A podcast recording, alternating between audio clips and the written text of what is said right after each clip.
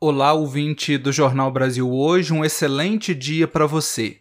Como acenei na última semana, dia do lançamento da mensagem para o Dia Mundial das Comunicações Sociais, nós fomos convidados, interpelados e, por que não, desafiados a recuperar a dimensão da escuta.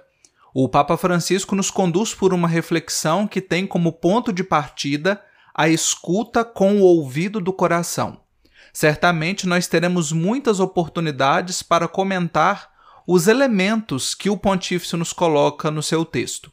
No terceiro tópico, cujo tema é escutar-se na igreja, o Papa Francisco traz um pensamento do teólogo protestante Dietrich Bonhoeffer que merece a nossa atenção.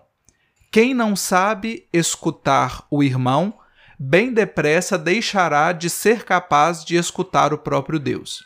Repito, pois merece destaque.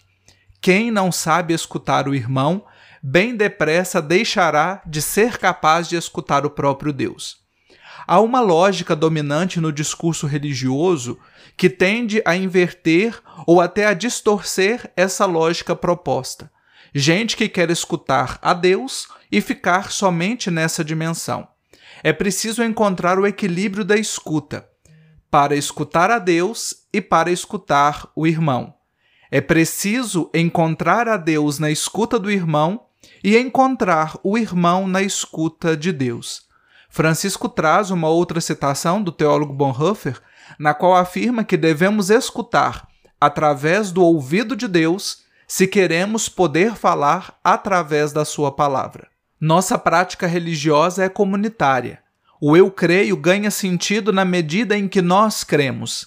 É assim que a igreja nos ensina.